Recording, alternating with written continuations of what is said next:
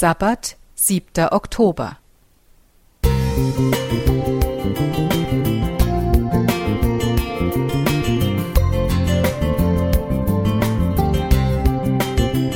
Ein kleiner Lichtblick für den Tag.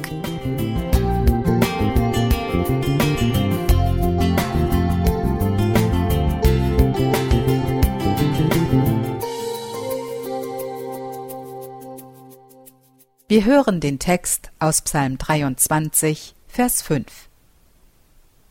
Du bereitest vor mir einen Tisch im Angesicht meiner Feinde. Du salbest mein Haupt mit Öl und schenkest mir voll ein. Dieser Vers ist seit Kindertagen für mich Sinnbild von Überfluss und Unbekümmertheit. Gott selbst sorgt sich um alles, und ich muss mir keine Gedanken machen, wie mein Becher voll wird. Seitdem ich kleine Kinder habe, befördert mich dieser Text allerdings in einen Zwiespalt. Wie schnell lese ich über die bekannten Zeilen hinweg, damit ich keine Beklemmungen bekomme? Bei der Fülle an täglichen Aufgaben gerät die Fülle des gebenden Gottes doch schnell in den Hintergrund. Und der alte Text vom bis zum Rand gefüllten Becher scheint mit meiner Realität herzlich wenig gemeinsam zu haben.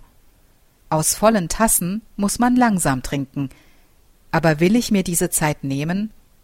Bis zum Überlaufen volle Gefäße verursachen nasse Flecken, die wiederum mehr Arbeit bedeuten, und es kommt mir sehr ungelegen, wenn ich zu allem Überfluss noch die Kleckereien wegwischen muss. So war ich das letzte Mal beschämt, als ich diesen Psalm las. Denn allzu oft erklingt bei uns der Satz Mach die Tasse nicht so voll. An meinem Tisch stehen nur halbvolle Kinderbecher, so ist es sicherer und macht weniger Ärger. Und an Gottes Tisch? Da fließen die Becher über. Denn unser Schöpfer gibt überreich und sorgt sich nicht um Flecken. Wie kann es sein, dass ich denen, die Gott mir anvertraut hat, weniger zugestehe? Wie kleinlich kann man doch mit den guten Gaben sein, die man völlig gratis bekommt. Vielleicht habe ich im Alltagstrott das Wesentliche aus den Augen verloren.